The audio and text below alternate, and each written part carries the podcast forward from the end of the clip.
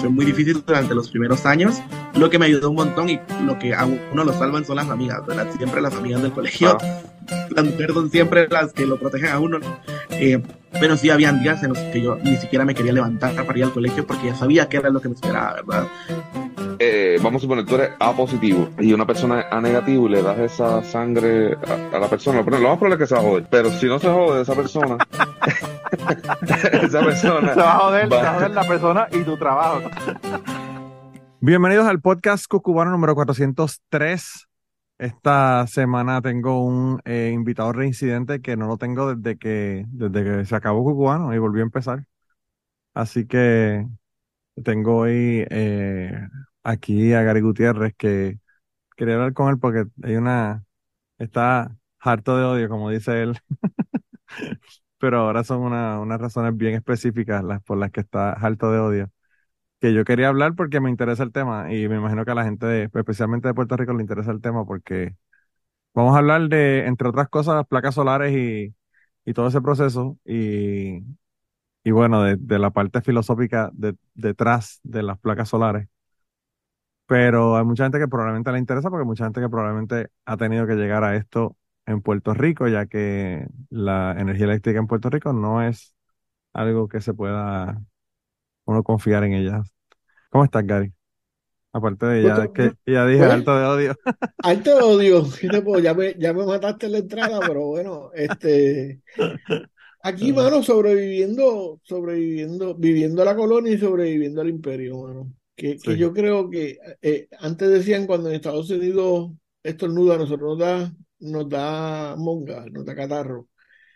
Pero yo creo que Estados Unidos está, está ya peor que la colonia. Está, está una cosa. Bueno, eso, sí, la cosa está caliente aquí. Este, tú mira. Y ahora más interesante con la pendeja que está pasando allá en, en el Medio Oriente, que la cosa está caliente.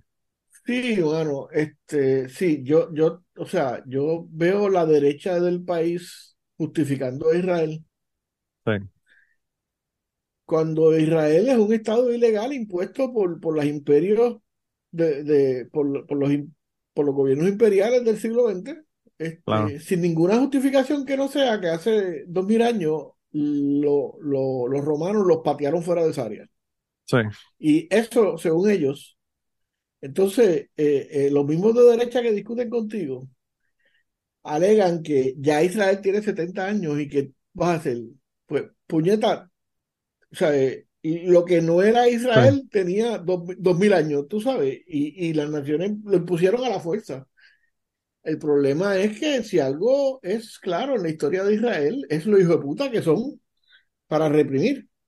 Y, y, las respuestas son desproporcionada y le importa un carajo, bueno, le importa un carajo cuando no hay guerra, cuando no hay guerra a la sociedad civil, la, la población civil palestina. Imagínate, imagínate ahora que se sienten agredidos.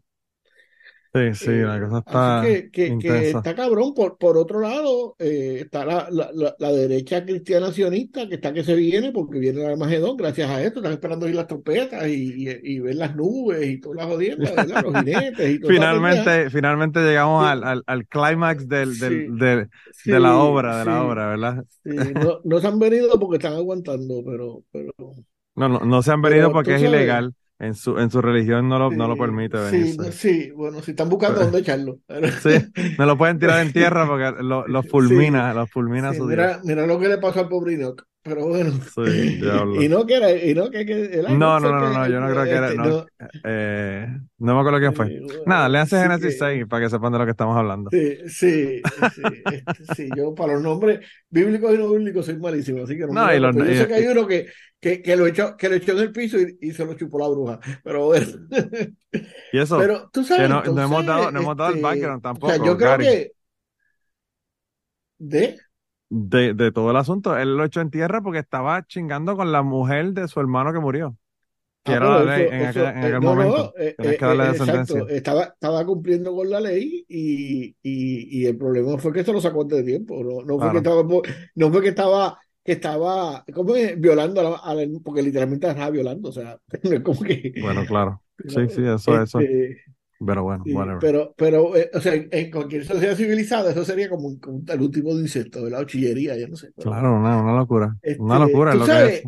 ah, te, te hablo contigo y sabes, si supiera lo que me vino a la mente, me vino a la mente Don Tuto. Y para los amigos que no sepan quién es Don Tuto, Don Tuto fue eh, mi maestro de radio que, que fue dueño de la emisora WPAB 550M en, en donde nosotros tenemos el programa. Probablemente la persona que más sabe de radio en su generación, este, que falleció el año pasado. Y digo este año, ¿verdad? A principio de año, bueno, A principio de año me parece que fue así. Sí.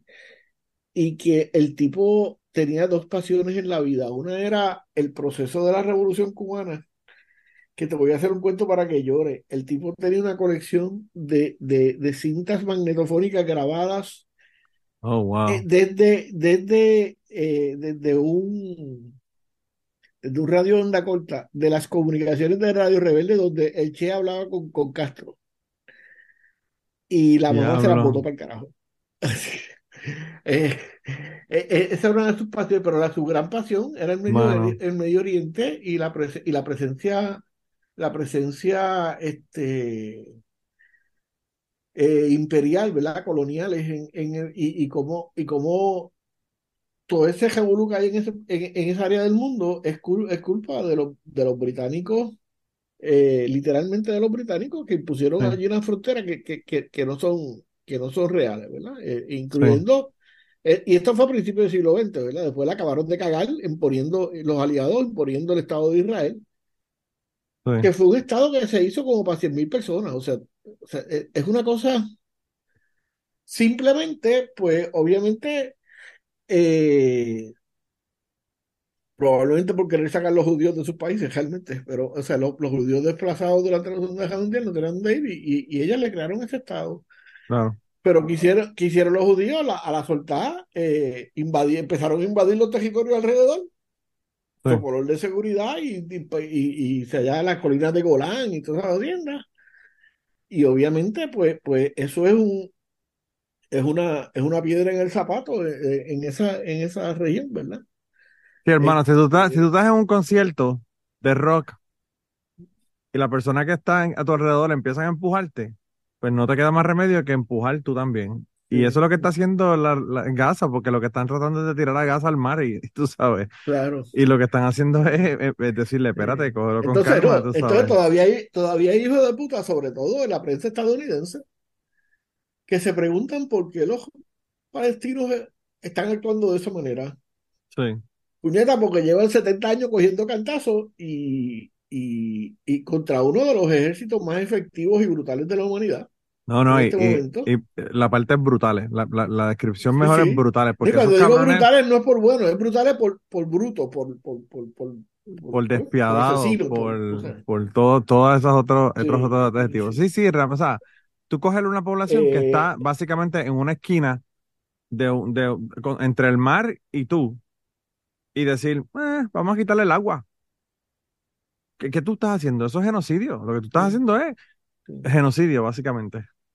Está Bueno, cabrón. ahí estaba viendo en, en internet un, yo creo que AG Plus, no sé cómo se, es ese- eh, no sé cuál es el nombre de esa cadena de, de internet, se llama AG Plus. Sí, Un reportaje de, de, de por qué lo que, ha- lo que hay en, en, en, en la relación de, de, de Israel y Palestina es, es un apartheid.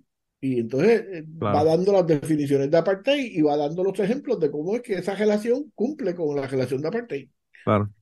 Eh, el, el, el tener unas poblaciones, el tener unas poblaciones con menos derechos que otras, el, el, el, el evitar sistemáticamente el desarrollo de esas poblaciones con unas medidas, va explicando una cosa, tú Sí, sabes, este, y, y, y pues, este, eh, lo- lo- eso, todo eso con la venida de Estados Unidos, porque eh, probablemente eh, la principal, el, uno de los principales gastos económicos de Estados Unidos es mantener el Estado de Israel. sí.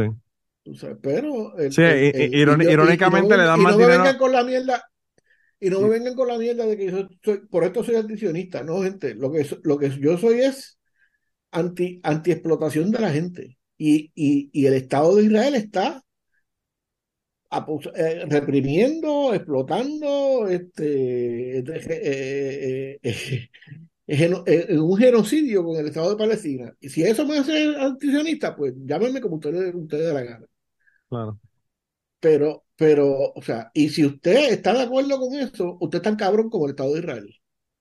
Sí, sí, sí, sí, no, no hay, no hay más nada que, que buscar ahí, porque lo único que le falta, y sé que se van a encojonar con esta, con esto que voy a decir, pero eh, lo único que le falta es poner hornos y empezar a quemar gente. Es lo único que le falta.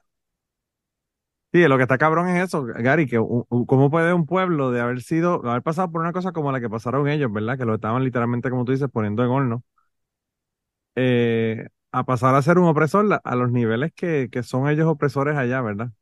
Porque los niveles son, son brutales, como te digo. O sea, yo leí un artículo en un momento dado, hace unos años atrás, de que salió un documento que, que fueron desclasificados, de que el Estado de Israel quería venderle armas nucleares a Sudáfrica durante el apartheid para que usaran esas bombas atómicas contra las poblaciones negras en, en su territorio. Eh, así que imagínate qué clase de gente con la que tú yo, estás bregando. yo, yo vi un documental de, de, de unos espías, de cómo operaban unos espías este, eh, israelitas y, y entre, para que tengas de la maldad, ¿verdad? Entre una de las cosas que hicieron fue que en un momento dado diseñaron un plan para entregarle unos árboles para reforestar unas regiones y, y obviamente los árboles los plantaron donde habían cerca de oasis de agua y con- de esa manera identificaron dónde estaban todos los recursos de agua de- y se los bombardearon. Wow, wow. Sí, de verdad que. sabes, Ay, eh, eh, cabrón. pero bueno, este, el punto es que, que, que, que eso es, es- eso es un ejemplo de cómo se discute, de cómo se discute. Yo puse los, eh, eh, yo puse eh, eh, en mi Twitter, ¿verdad? Eh, yo ponía si, si usted parte de la premisa de que Israel tiene derecho histórico sobre esas tierras, pues tiene que reconocer que los, que las naciones originarias tienen derecho histórico sobre Estados Unidos. Claro. Y entonces me, me cayeron chinches y entre ellos que eso no resolvió un carajo. Bueno, yo sé que no resolvió un carajo, pero las cosas hay que entenderlas. Porque obviamente eso no se va a resolver de otra manera que no sea tiro, o sea, pero Lo que es igual no es ventaja, como dicen, lo que es igual no es ventaja, tú sabes. claro, claro, claro. Eh, es la misma pues, cosa.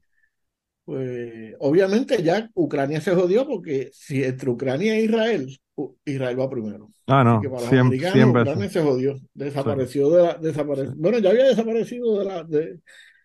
Pero, pero obviamente, Mira, yo, yo, eh, como yo soy un problemático en todos lados, Gary, yo eh, en el grupo de, que tú me has dicho mil veces que me salga, pero me- yo me quedo porque me parece tan gracioso. El grupo mío de la clase graduanda, de la cla- de- del grupo de, de los graduados de, de mi clase. Eh, un No, compañero yo no te que, digo que te salga, yo lo que te digo es cómo tú lo soportas, que eso claro, por diferente, eso, pues, por eso mismo, que, que- ¿cómo lo sí, no, no, Pues, hay un, hay un compañero que dice, viendo y escuchando las imágenes del conflicto de Israel-Jordania, solo me queda preguntar, ¿quién puñeta tendrá la valentía de decir no más? No jodan con mi gente, vamos a sentarnos a hablar. Vamos a solucionar esta mierda de una vez y por todas, ¿verdad? Y entonces yo le contesto, esa gente llevan cuatro mil años en eso. Esto es lo que pasa cuando la gente habla con seres imaginarios y esos seres imaginarios le dicen que ellos son especiales. La única forma que ese conflicto se acaba es con una bomba como la de Hiroshima. Lo triste es que eh, de Israel fue de ser un pueblo oprimido, se han convertido en un pueblo de opresor, ¿verdad? ¿Y a qué nivel? Y me imagino que a todos los chojos de religiosos que se la pasan poniendo mensajes de Dios está contigo por la mañana en ese grupo, le tiene que haber sabido esa mierda. Pero, pues realmente es eso, o sea, estamos hablando de que es que esa gente se creyeron el cuento. cuando tú vieras la cobertura de Estados Unidos, siempre que hablan de Hamas, hablan de terroristas Claro, y, y cómo Irán está detrás de ellos, como si Estados Unidos no estuviera detrás de Israel, o sea, claro, es la misma mierda. Sí, es la misma porque mierda. Israel, Israel hace eso porque Estados Unidos se lo permite. Ah, no, claro. No, y porque saben que están vaqueados. Que no solamente, que no solamente eh, los vaquean, los vaquean y los permiten hacerlo, sino que, que saben que, que si le hacen falta aviones, se los envían, si le hace falta dinero, se los envían, si le hace falta eh, municiones o bombas o lo que fuera, se los envía a los Estados Unidos. Pues yo, yo la verdad que lo que yo nunca he podido entender es, eh, es, es por qué esa, esa fascinación, digo, más allá de la cuestión religiosa absurda, de que, y para los que no saben. Eh, se supone que el apocalipsis va a comenzar con una guerra en Israel. Vaya y busque la historia, no se lo voy a ahora, ¿verdad? Pero, pero, este, y, y, y eh, eh, ¿cuál ha sido la fascinación histórica más allá del caucus de, de israelita americano, ¿verdad? Este, y, Sí. y- y- y- y la Asociación Israelita Americana que, que mete dinero monstruosa, cantidades monstruosas de dinero a- en el Congreso, eh, de, de Estados Unidos con Israel, porque aún en momentos, como en el tiempo de los Bush, que se daban lengua con Arabia Saudita, de Sí. donde salieron, de donde salieron los terroristas que tumbaron las Torres Gemelas, que no salieron de Afganistán ni de Irak, salieron de, de- de- de mientras ellos estaban dando, mientras, mientras los Bush estaban dando lengua con los príncipes allí. Mm, sí, ¿verdad? Aún en ese momento, Estados Unidos mantuvo, mantuvo su respaldo incondicional. Bueno, yo creo que, yo creo que no había caído el segundo, el segundo cohete de Hamas en, en, en, en Israel y ya Estados Unidos estaba pledging dinero y, y- sí. lo cual, lo cual le puede saber a mierda a la, a la, a la débil campaña de Biden. Porque una Sí, de las sí cosas que, que, que, que con una de las cosas que, con las que Trump ataca es que él, él, él no, él no creó ninguna, ninguna guerra, él no, él no mandó, él no mandó a, a ninguno de Our Boys a ningún lado. Claro. Así que tú Y sabes, porque, con... porque no tenía dinero, porque no había, había tanta, Bueno, tenía exacto, no tanta te- gente, tanta gente comprometida y tanto dinero comprometido que no Bueno, había echado para y, mandar a nadie a y, nadie. y, bueno, y además que, porque, porque no le iba a dejar un chavo a él, porque si le hubiese, de- si le fuera, si Ah, hubiese no, ido a claro. dejar un chavo a él, hubiese mandado al ejército, no hubiese tenido que matarlo, ¿verdad? Si le hubiesen dicho, si le hubiesen dicho que iba a poder Sí. a, a poner un, un Trump Tower en, en, Sí, en, en sí, Afganistán, iba a poder, probablemente así lo iba a hubiese poder hecho. vender franquicia, sí, probablemente eh, hubiese, pero, pero, pero nada, ese es el imperio que nos ocupa y, y, y, y pues eh, eh, mientras eso pasa, pues nosotros somos menos pri- prioridad en ese tablero, ¿verdad? ¿no? Y, Este, y mientras esto, mientras esto pasa, Gary, nosotros tenemos que comprar placas solares porque el humano nos puede dar electricidad sí, mano, confiable. es que, bueno, eh, en eso, Para cambiar el tema que realmente era el tema que íbamos a hablar, que sí, llevamos ya un ratito sí. hablando del otro. En eso, en eso la, la, el discurso estadounidense, neoliberal estadounidense, ha triunfado en el país. En el país todas las soluciones son individuales. Los otros días me, me, me entrevistaba a Michael Yuri sobre unas leyes de, sobre unas leyes de, de, de control de armas en el país, Sí, que, yo, que son leyes que están empujadas por los armeros, que tienen un lobby poderoso en, en Puerto Rico, están, están, están, dominando mucho esa discusión. claro.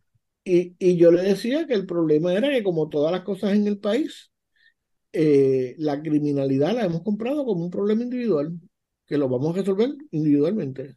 Sí, Eh, y, yo le dije, y esto, hombre, entonces de ejemplo, ¿verdad? Yo dije, esto no es Kentucky, donde la gente eh, culturalmente ha vivido interrelacionando con las armas toda su vida. O sea, claro. o sea, esto es una cosa foránea aquí. Hablando, hablando de eso, hablando de eso, acaba de, acaba de firmar eh, Biden una resolución para que se permita a la, a los estados a decidir si se van a dar clases de, de manejo de armas, arquería y todas esas cosas en las escuelas. Eh, porque, obviamente, en un lugar, por ejemplo, como Alaska, que es uno de los estados en donde, que, donde se estaba discutiendo este asunto, claro, eh, es una cuestión de supervivencia. Saber utal, sí, utilizar un, sí, una arco y una flecha es una cuestión de supervivencia. Entonces, eso, Sí, eso porque tú puedes es lo que está tú en la puedes llegar a tu casa y tener, y tener un, un, un oso jugando fútbol con el zafacón de tu casa. Bueno, eso es una. Y la otra es que si tú no te casas un caribú, al principio de la temporada no comes en invierno, Sí, punto. Se acabó el asunto, así, así de fácil, o sea. Sí, sí.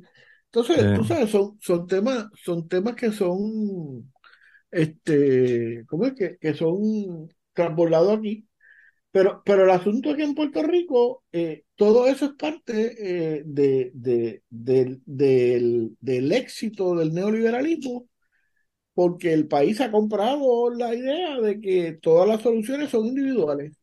Sí. Entonces, eh, no hay que tener un sistema de salud, yo lo que tengo que tener es un buen plan médico. Aunque el plan médico te explote y te, y te clave, ¿verdad? Porque, como, como te dije, de hecho, yo di de baja mi plan médico con Triple S en agosto. Sí. Y, y, y por supuesto, todavía me está llegando la factura para que pague, para que pague mensualmente, ¿verdad? Este, Sí. porque, porque para eso sí son muy bravos. Pero, pero por ejemplo, en, en junio, julio, no, en marzo, bajo el plan médico, y, te- y digo hasta, hasta agosto, porque en agosto entré en Medicare, que ya eso son otros 20 pesos, pero, pero el plan médico, que es una medida socialista, de paso, que fue- si usted Ah. recibe Medicare y usted le, Medicare le paga la pastilla, gente, usted está viviendo el socialismo. Ah, ah, ah, ¿cómo es? Eh, eh, eh, ¿cómo- es? Cante la internacional, cante la internacional. Usted, usted está utilizando el socialismo tan cercano eh, como, como que le resuelvan sus problemas de salud. Punto. Sí, sí, como, como los veteranos que odian el socialismo, pero van, al- van, van, van al- al- a la administración de veteranos a, a recibir servicios médicos en un sistema Claro. socializado. Pero No, bueno, no, hay la gente que odia el socialismo, pero, pero odia a los bomberos, ¿sabes? No odia a los bomberos cuando se claro, está quemando la claro, casa. sí. Y, Eh, y le encantan las escuelas que no tengan uno que pagar por porque le den las clases a los estudiantes, tú sabes, todo ese tipo de cosas. Y, y se encojonan cuando viven en un condado donde, donde los bomberos, después de apagarte la casa, te mandan un bill de lo que gastaron. No, aquí, aquí cada vez, cada vez que a mí me vienen con la mierda de, de la cuestión del socialismo, yo lo que le digo es, mira, mano, o sea, tú estás viendo el socialismo y le explico, ¿verdad? Le, le digo todas esas pendejas. Aquí, el vecino mío se puso a quemar un, un área de terreno que tiene detrás de la casa, hizo una fogata y empezó a tirar ramas y pendejadas que tenía que, que quemar. Y la línea de árboles que divide mi casa con la casa de él es la línea de la ciudad y el condado, ¿verdad? Hasta ahí, hasta el, el final del patio de mi casa llega la línea donde está dentro de la ciudad. Y pues el tipo se le fue de control la O sea, pendeja. que él vive, que él vive en el campo, Él vive en el campo, claro, pero yo, claro. Eh, yo, Tú vives en la eh, ciudad, él vive en el campo. yo vivo ahí al lado, ya tú sabes. Entonces, pues el- el- la pendeja se le fue de control y llegó a la línea de árboles, no en el lado de mi casa, pero cuatro o cinco casas más abajo de mi casa. Llegó a la línea de árboles y obviamente llamaron a los bomberos, los bomberos vinieron a la pendeja. Habían tres camiones de bomberos, cinco patrullas, una de emergencia, just in case, alguien había tenido una pendeja con inhalación de Claro. humo, alguna mierda. Y, y el cabrón, al cabrón le mandaron un, un bill por todos esos servicios que, que utilizó por, por negligencia, porque para empezar, no se podía quemar ese día, porque aquí te dicen cómo puedes quemar y cuándo no, dependiendo si está seco, Claro. si no está seco y toda la pendeja. Eh, pero pues la me se imagino que, me imagino que con las condiciones favorables, un fuego de eso te, te, te- te puede llegar a Tennessee o a, o- Ah, no, o- claro, o sea, eso es así, eso es así. Y aquí, y aquí, este, mano, yo, o sea, yo a veces, uno a veces piensa, a veces quemó un apartamento en Filadelfia y pues se quemó el bloque completo. Pues uno entiende porque pues lo- los apartamentos están unos al lado del otro. Pero yo, una casa en mi urbanización que se quemó y la casa tenía, la casa que se quemó, el patio de al frente, que estamos hablando que son como 60 pies, 50 pies de, de distancia, más la calle, más el otro patio del del frente y el siding de la casa del frente se derritió completo. Estamos hablando que. Era, te- habría por lo menos 150 pies de distancia entre la casa que se quemó y la próxima. Y si no hubiesen venido los bomberos a echarle agua, la casa esa se hubiese quemado completa.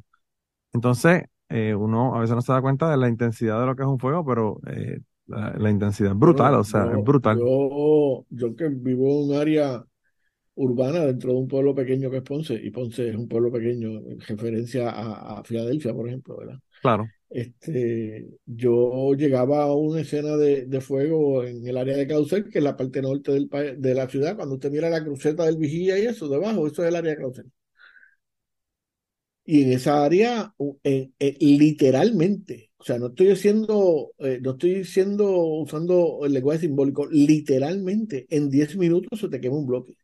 Ah, no, claro. Si tiene las, si Sí. tiene las condiciones favorables y una casa se quema en 3 y 4 minutos, o sea, colapsa en 3 y 4 minutos. Eh, eh, eh, Pues bueno, la cuestión es que, que, que volviendo a lo del plan médico, antes de, de, de, de entrar en el socialismo del Medicare, pues disfrutaba de las ventajas del capitalismo y tenía que pagarle 410 dólares a, a Triple S, que, que me subieron por sus cojones, porque cuando yo hice el contrato era 380, pero cuando empezó el año en enero me subieron y cuando llamé me leyeron un montón de pendejas que dije, bueno, o sea, en última instancia lo subieron porque le salió los cojones, pero no importaba, a mí lo que queda son cuatro meses aquí, así que... Sí. Pero la cuestión es que ese mes yo pagué 400, los 410 de eso. Pagué 160 dólares en deducible en, en, lo, en, en, lo, en los análisis. Sí. Y pagué 25 pesos de, de 20 o 25 pesos de, de, de deducible de, de la visita del médico. Claro. Eh, y 10 pesos de la visita del médico generalista, porque fue, que, fue donde fui para que me dieran lo- le- la orden para hacerme los análisis. Porque el, el- el- Así que saca cuenta, ese mes mi salud, ¿verdad? Me costó 700 dólares. Sí, sí, está cabrón. Cabrón. Yo llevé a mi Sí. hija, yo llevé a mi hija a, al médico eh, cuando le dio COVID hace un mes atrás y le hicieron obviamente la prueba de COVID. Y después que le hacen la prueba de COVID, entonces le hacen todas las otras pruebas. Que si la ya influenza, y que si la influenza, que si la strep, que si Seguro. mierda, que si todas las pruebas. Entonces, yo lo que pienso es, si puñeta, si ha dio positivo a COVID, no hagas más pruebas, ya sabemos qué es lo que tiene, ¿entiendes? Pero whatever, eh, le hicieron todas las pruebas. Dime un número de cuánto tú crees que le cobraron por esa visita al plan médico, el doctor. Ah, no, el plan médico, imagino que miles de pesos. 1.117 dólares. Y yo terminé pagando el deducible, 25 dólares, y 58 de las pruebas y mierdas que no cubrió, que sí, que sé yo qué, pero le cobraron, le cobraron al plan 90 dólares por la prueba de COVID que te las regalan. Tú vas a la farmacia y vas y las coges y te las regalan. 90 dólares le cobraron. Bueno, eh, hace, dos hace dos viernes atrás tuvo Carmen Inés, la psicóloga que estaba por Escocia, y tuvo que ah, sí, escuché el programa. tu, tu- Escuché el en el programa y tuvo que visitar, utilizar los eh, servicios médicos allí, y se cayó de culo de la eficiencia y de Sí, sí, eh, sí. en Escocia, que es parte de Inglaterra, de Gran Bretaña, que es la estaca cuna del, del- del Del capitalismo mundial, claro, capitalismo, sí. Eh, Sí, y, de, sí. y de la industria de seguro mundial, todo eso, todo eso es invento de, de, de, los, británicos. Y, y, y ella, digo, Escocia, como ella explicó, la tiene una autonomía, pero, pero tiene ese sistema de salud nacional. claro.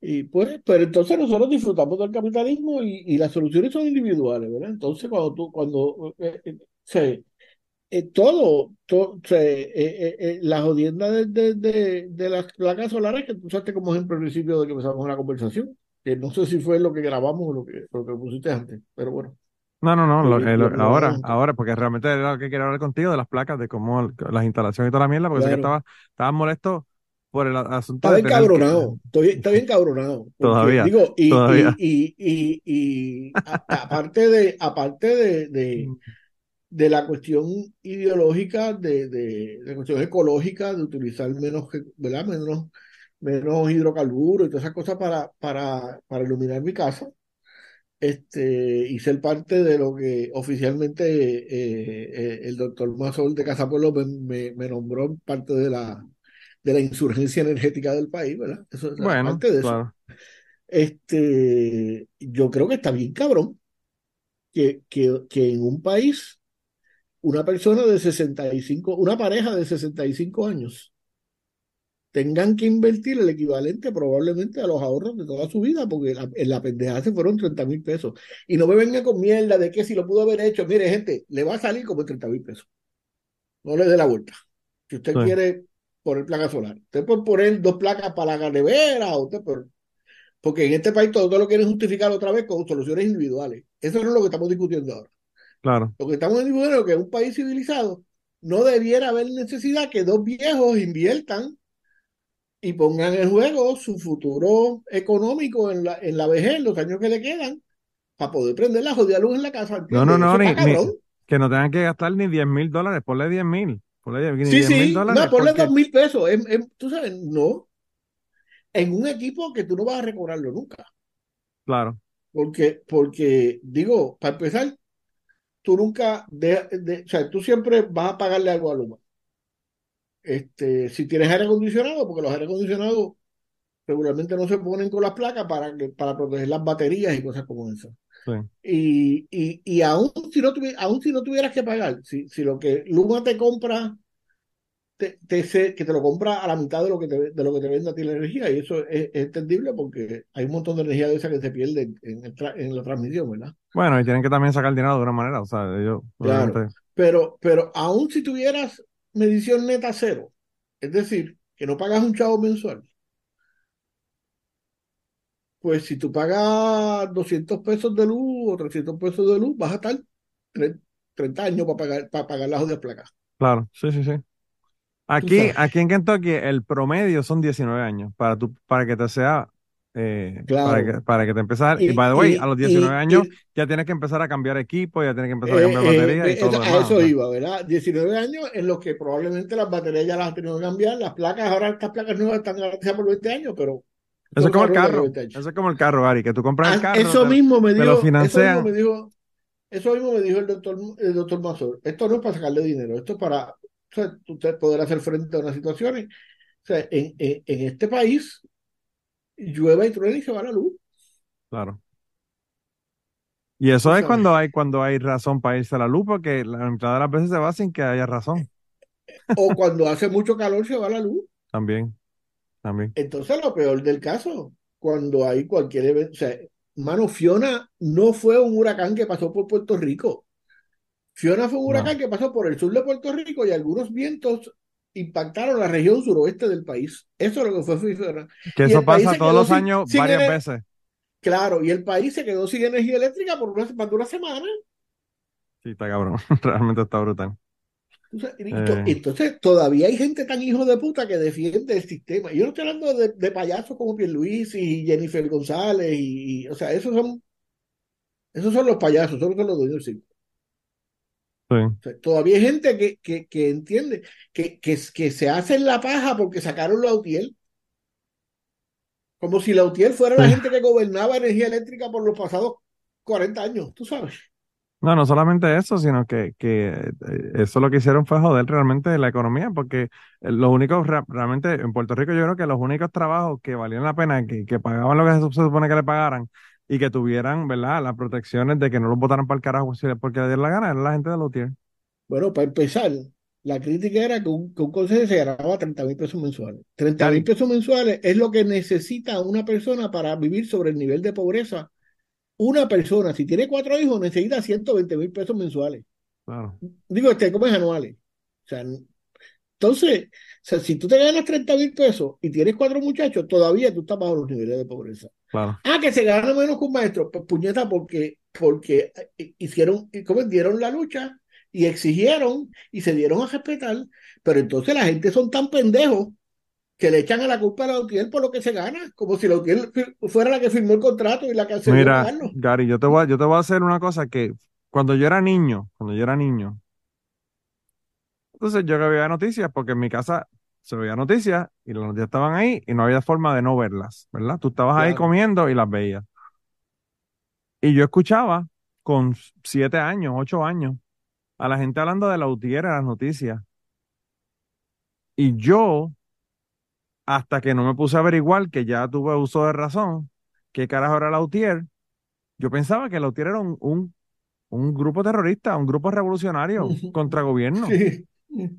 ¿Por qué? Porque de esa es la manera, esa es la retórica que había en los Sí, pero, medios sí, pero cuando, cuando María, de la Unión de Trabajadores. después, de María, a los tres, cuatro días, dos semanas, tres semanas, Claro. veían entrar el camión de la UTIEL, de, de energía eléctrica con los empleados de la UTIEL, las mujeres se sacaban las tetas y se les enseñaban y toda esa jodienda. Tú sabes, Sí. de- de- de- de como, como cuando, como cuando los, los americanos entraron en, en, en París, en, en, en- tú sabes, Sí, este, porque eso, esas, o sea, y eso yo lo viví. O sea, yo, yo, o sea, yo, yo trabajé un- decenas de, de fenómenos atmosféricos y yo veía a la gente del UTIEL trabajando en condiciones todavía de lluvia, trepado en un, Claro. en un- en- tú sabes, claro, este, claro. Sí, sí, sí, por- sí. por- sobre todo si era cuestión de, de, de energizar en- hospitales y cosas como eso, ¿sabes?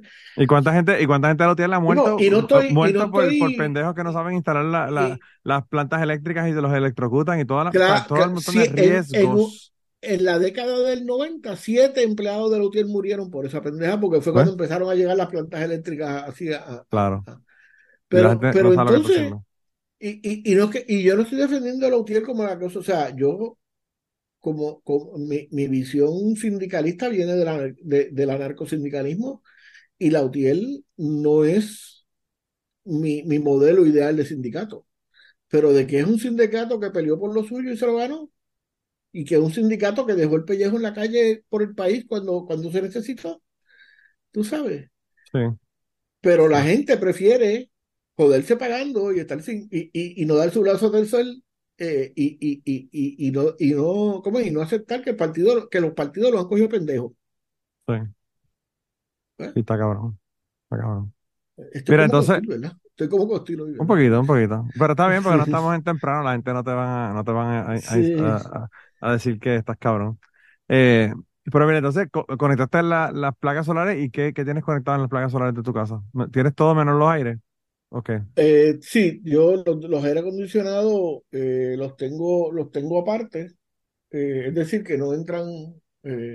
cómo funciona eso es que el contador mide la energía que entra y la energía que sale. ok, Del contador salen dos salidas, una para, para lo que llaman el inverter, que es el control, el cerebro de la operación, que sería lo que, en la, lo que, lo que en el país sería monacillo, que controla toda la... pues, ese inverter es el, es el control de todos los paneles. Ahí llega energía eléctrica y llega y llegan los paneles, la energía de los paneles, y eso decide cuándo entra una y cuándo entra la otra, de acuerdo a, la- a los niveles de, de generación de, de las placas. Y si no hay generación ni de una ni de la otra, pues entran las baterías. Y entonces la otra salida es la de los aires, que, que entra el contador por otro lado, ¿verdad? Entonces, lo que yo produzco de más, y estoy produciendo entre 7 punto y pico y, y casi 10 kilovatios hora. Eh, de eso yo le, le estoy mandando a Luma probablemente el 40% la mayoría del tiempo. Eh, excepto cuando se nubla, que empieza entonces produce 4 o 5, pero yo, por ejemplo, con los abanicos de la casa y el televisor, mm, no se gastan 2 kilovatios. Eh, eh, Sí. Así que, que- Siempre estás produciendo más entonces de lo que, de lo Exacto, que entonces usas en se tu casa. supone que lo que yo consumo de noche o que lo que estoy consumiendo con los, con los, con los, con los aires se Sí. borre con lo que está produciendo la placa de más que le estoy enviando y después ellos, ellos me cobran la diferencia o me pagan la diferencia, ¿verdad? Eh, Pues eso se llama medición neta. Los que les interese, el libro, eh, googlearon lo que yo, lo que yo lo digo, el libro de, de Alexis Masol sobre, sobre la, la insurgencia energética del país, eh, eh, que es un maravilloso libro de, de educación popular, está perfectamente escrito para gente como yo que no saben lo que es un kilovatio. Pues Sí, yo sí. lo puedo entender, así que eh, sí, eh, además de que narra la experiencia de Casa Pueblo eh, en todo este proceso, porque como yo decía en las redes sociales, eh, la verdad que la energía, la energía solar es comunitaria por naturaleza, porque tú nunca vas a, rara vez vas a consumir todo lo que produce, sobre todo en un país, digo, estos son meses de lluvia en Ponce, ¿verdad? Pero en Ponce, qué sé yo, tres cuartas partes del año eh, eh, es un sol y calor cabrón, así que no, Sí. no, no, tú sabes, no Por debiéramos... eso, sí, por eso no hay problema. Sí, este, lo que me estuvo interesante de la gente que vino, eh, y le voy a hacer el anuncio a Mundo Solar, una gente bien, bien, eficiente. Este, los tipos llegaron un jueves a las 7 de la mañana y viernes al mediodía estaban todas las placas integradas y el sistema estaba corriendo. Y a rayo. Este, o sea que esos tipos no vinieron a comunidad, pero me estuvo interesante porque todos eran muchachos relativamente jóvenes, de menos de 35 años. Sí. Y, y de eso, todos hablaban de, de cualquier cosa que tú le preguntabas a cualquiera de ellos, te, te, te hablaba de, ¿cómo es? Este, o sea que, que obviamente hay, hay, hay un, asumo que debe haber todo, todo un, un, un, un cohorte, dirían los, los demógrafos, de, de, de gente joven entrando en esa industria. Eh, Pues fíjate, yo, yo he visto, a mí, como yo estoy en el Citizens Climate Lobby, toda la gente que son voluntarios y miembros del Citizens Climate Lobby de aquí de Kentucky, cada vez que veo una noticia de Puerto Rico, sea buena o mala o de lo que sea, que tenga que ver con el ambiente, me la envían. Y han publicado yo no sé cuántos artículos, incluso en audio, NPR, en Estados Unidos sobre la cuestión de las placas solares en Puerto Rico, la revolución, la revolución solar y esto lo otro. Ah, mira, gracias a Pero- él conocí a, a Villano, de eso vamos a hablar ahorita. Ah, ¿verdad? Vill- Villano Antillano, sí. Sí. Eh, pues sí, que seguimos con los temas. Yo creo que no nos va el tiempo, pero bueno. sí. Eh, eh, como que hacemos un espacio para. Villano porque Villano a mí me, me, me interesa hablar del tema. Sí, sí. Pues han, han habido muchísimos artículos sobre el asunto y entonces lo, lo interesante de los artículos es que todos como que, wow, qué brutal, qué cosa tan cabrona. Entonces yo lo que le explico a las personas que me envían los artículos es que esto es un problema. Esto se está viendo como una revolución solar y es una, una victoria ambiental, pero a nivel social es una, es una, una derrota, eh, una eh, derrota es un brutal. apartheid, es un apartheid cabrón. Claro, es hablando una de, hablando brutal. del apartheid de los, de los, de los israelitas, es un apartheid. Mira, cuando yo era muchacho, eh, el país, para mí, ¿verdad? El país eh, se dividía en dos clases, la gente que tenía cajo y la gente que no tenía cajo. Y el que no tenía carro era un, era, era un desclasado, era un paria, era, era, Claro, tú sabes, era, la, era el, excremento de la tierra. Usted tenés que moverte en, en cajo público, porque es lo que había fuera de, de San Juan, ¿verdad? O, o, o- joderte esperando nada más dos horas si llegaba o no llegaba la guagua, tú sabes. Y me parece que, e- que, que ahora, en, en el siglo XXI, la división de clases en el país, y este puede ser el título del episodio, la división de clases es los que tienen placas solares y los que no tienen. claro. Mira, Sharon, Sharon estaba mirando el Google Map de- del área donde yo vivo, que es un área, digo, ya yo lo compré en decadencia, pero en el momento que se hizo en la década del 70 era clase media alta. Eh, ya, ya obviamente tiene, es un, es un sector que tiene, qué sé yo, 50 años de construido y, y, y ya los que viven aquí son, son viejos. Yo le compré la casa a mi tío, que, que es más viejo que yo, obviamente. Este, y, y yo, y me decía que más de la mitad de las casas alrededor nuestro tenían paneles solares. Sí. Entonces, ¿qué pasa con eso? ¿Cuál es el resultado de eso? Si la gente de mayor poder adquisitivo se desconecta, para la empezar, el red. impacto económico, el impacto económico en, en la red, en la red eléctrica, que, que como el Medicare, si no hay gente gastando, eh, eh, pagando, no va, no va a haber chavo para Demanda y oferta. Mientras menos, mientras menos gente paga, más alto va a ser el costo para los que, los que tienen que pagar. para los que tengan que pagar. Entonces, Claro. tú tienes en el país un sector enorme de gente. Digo, tiene un sector que vive en, en y eso, que no pueden tener paneles solares por las razones de espacio y eso. Pero la inmensa mayoría del país no tiene 30 mil dólares ahorrados. Entonces, ¿cuál es la alternativa? Te tienes Claro. que embrollar, coger un préstamo. Y las cooperativas están siendo muy solidarias con, con- con los préstamos a- a- con unos intereses o sea, interesantes, pero no deja de ser préstamos y no deja de ser interesante y no deja de ser intereses, ¿verdad? No, y no está resolviendo tu Este- problema económico, está resolviendo tu problema de no tener luz, porque como quiera vas a estar pagando el préstamo, entonces en vez de la luz, que es la misma mierda. Exactamente. Entonces, el, el, eh, eh, a e- eso sí que jamás van a pagar el sistema. O caer en las redes de esta gente que te alquilan los techos y te, que tú alquilas el, tú le pagas a ellos una mensualidad por alquilar, que eso, obviamente, de la forma que está diseñado por la gente que está diseñado, no debe ser a favor tuyo nunca. O sea, yo- Sí, claro. pero bueno, este, Aquí en los Estados sí que- Unidos, eh, nosotros estuvimos trabajando con una, una gente que querían hacer un, un plan de, de unas placas solares y la objeción número uno que tenía era que era un área agrícola, ¿verdad? Entonces aquí en Kentucky eso no es un problema porque aquí en Kentucky están terrenos con cojones. En Puerto Rico quizás eso puede ser un problema, pero aquí no es un problema. Sí, pues. Y entonces Para que la gente tenga una idea, Puerto Rico cabe en la reserva forestal que estaba al lado de mi, de mi suegro en Michigan.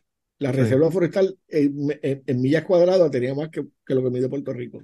Sí, no, ca- cada vez que dicen que en mediodía se quemó un, un pedazo de, de, bosque en California, es tres Puerto Rico. Sí, exacto. Sí, exacto. Eh, pero anyway, el caso es que, que aquí eh, esta compañía le denegaron, ¿verdad? El, el permiso para hacer esta, estas placas solares. Es una compañía que se llama Va a ser Candela. una finca, me, me imagino que está hablando de una finca de placas solares. Sí, sí, sí, para, para, para un área, ¿verdad? Para un área residencial en donde, en donde esto se iba a establecer. Y entonces, pues, eh, esta, esta compañía, eh, sin fines de lucro, realmente es una compañía sin fines de lucro como Casa Pueblo, ¿verdad? Se llama Candela.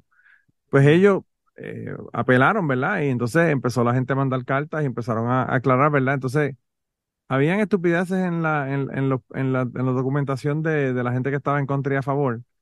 desde gente diciendo que vamos a, a- a quitarle energía solar a las plantas que estaban alrededor y que eso iba a hacer que no la, pro- la producción bajara en, la- en las áreas agrícolas alrededor. Que, que íbamos a consumir el sol. Desde esa estupidez, desde esa estupidez, ¿verdad? Hasta, hasta cosas que eran bien interesantes, que era como que, mira, esto va, esto es un área agrícola, ¿qué va a pasar con esto cuando el, después de la, de la vida útil de esto de 30 años, qué va a pasar con ese montón de placas solares que se van a disponer?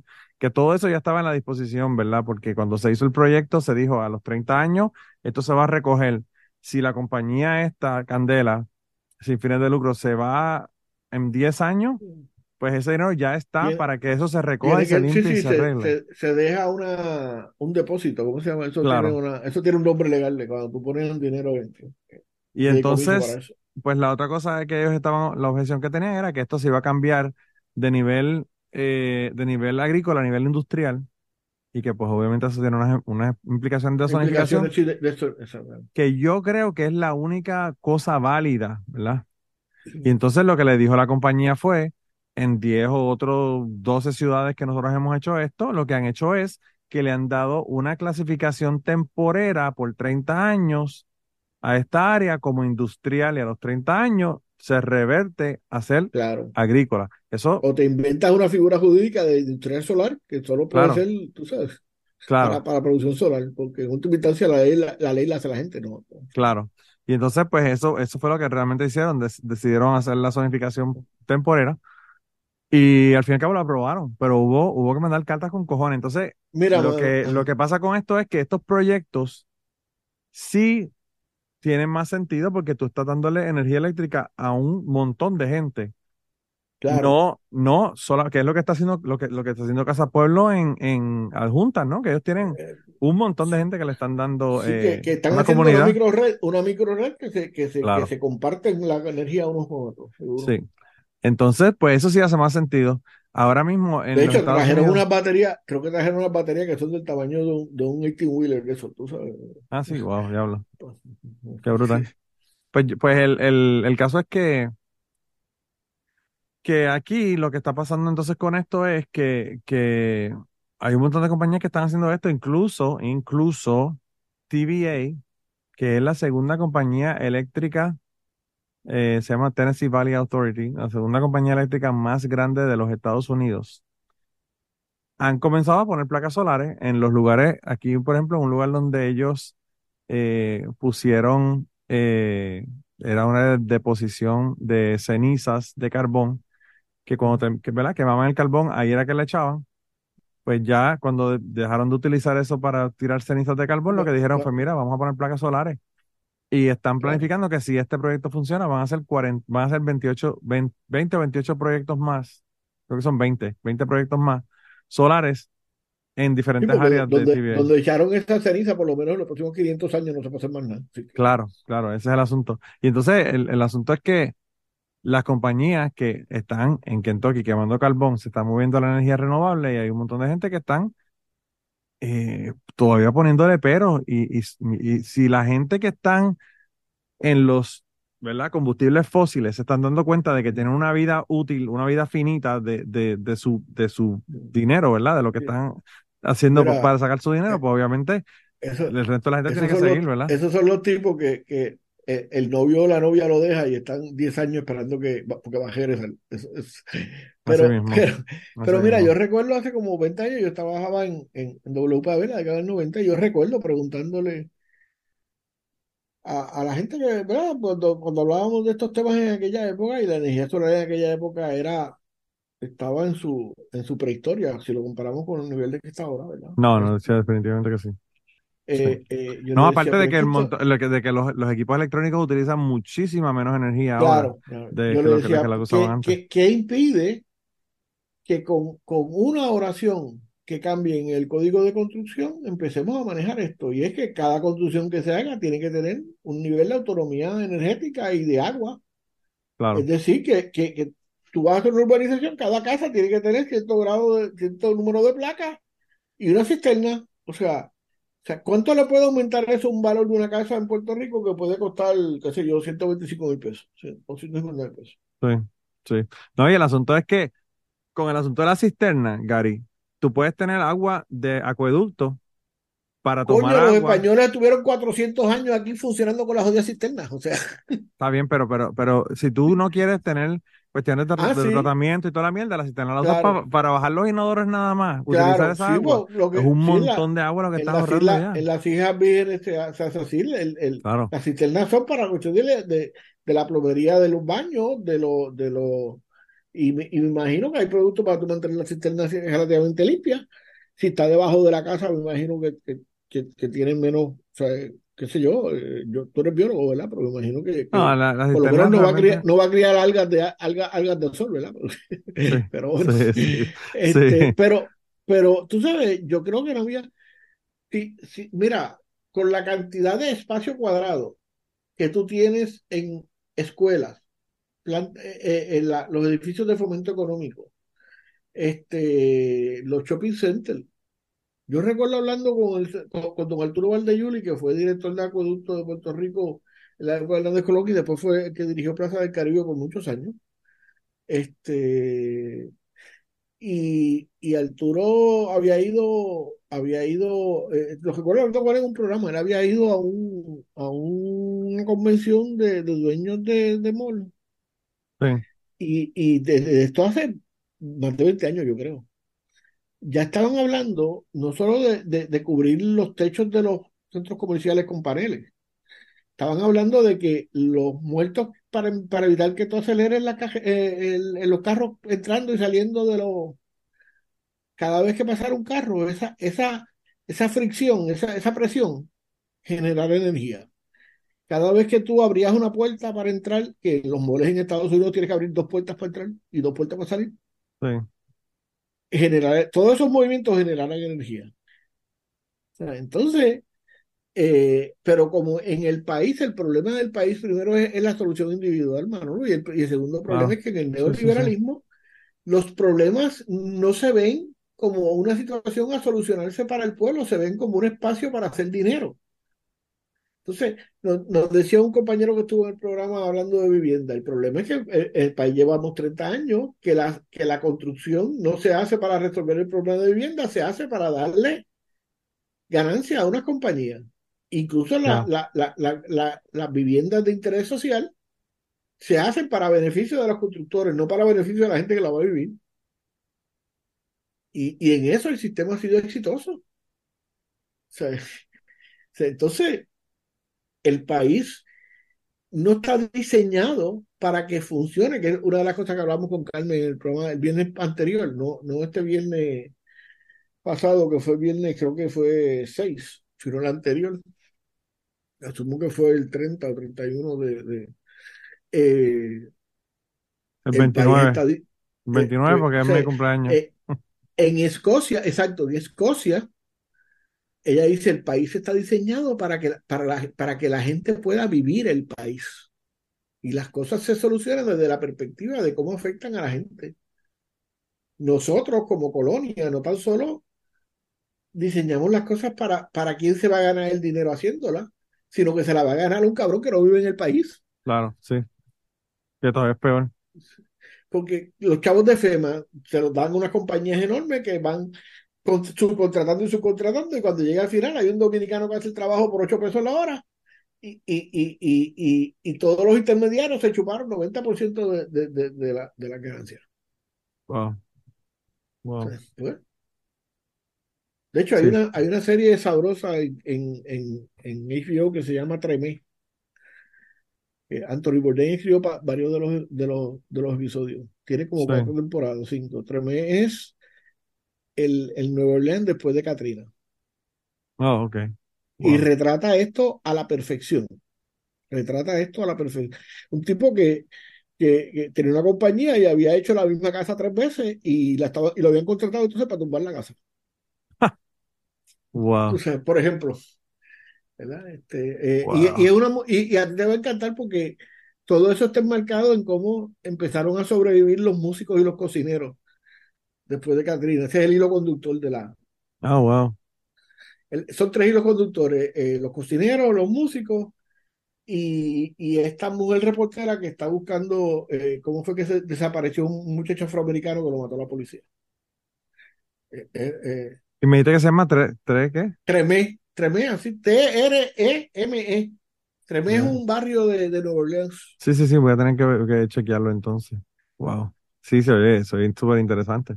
Sí, y tiene como, y, y la música es sabrosa, o sea, tiene, Ah, no, me imagino, como- me imagino que De hecho, yo, yo compré dos soundtracks porque solamente de, de dos temporadas hicieron el soundtrack. No, no, no. Y lo- yo que casi no oigo música. Y, y Sí. ya que estamos hablando de música, podemos hablar de, de, de villano, de Curia Villano. Es que estoy impresionado eso. estás impresionante. Esto te voló, la, te voló la cabeza porque no lo entendiste, pero te, te gustó No, no, realmente. No el- entendí, no el- entendí el- un carajo.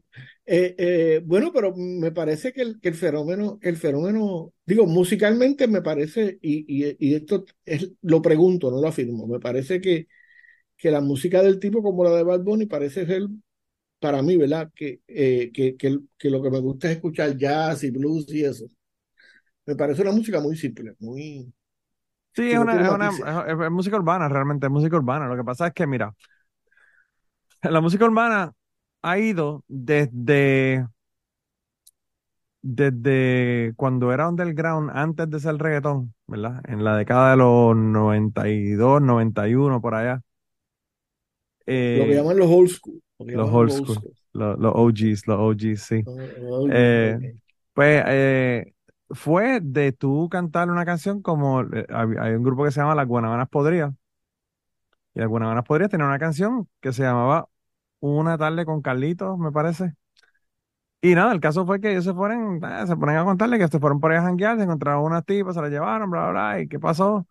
Eh, pues este que cuando fue a chingar, a chingar con el tipo, le dijo que cómo se Ah, llamaba eran, y que era transexual. trans- que eran transvesales, que eran transvestis, no eran transexuales, eran transvestis.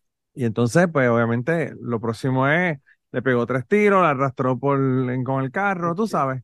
Y han ido desde ese punto hasta el punto de ahora que hay varias personas que son de la comunidad LGBT que están haciendo música urbana, entre ellos Villano Antillano, que es una mujer trans, que todos los fucking gente de derecha, súper religiosos, PNP, Sí, gra- esos, gracias, gracias a ellos fue que la conocí porque me llegaron tanta pendeja que dije, bueno, tengo que ir a ver. Y, y, y entonces la, la vi en, en, un, en una serie, como parte de una serie que se llama Tiny Desk Tiny de Desk NPR de que, es un.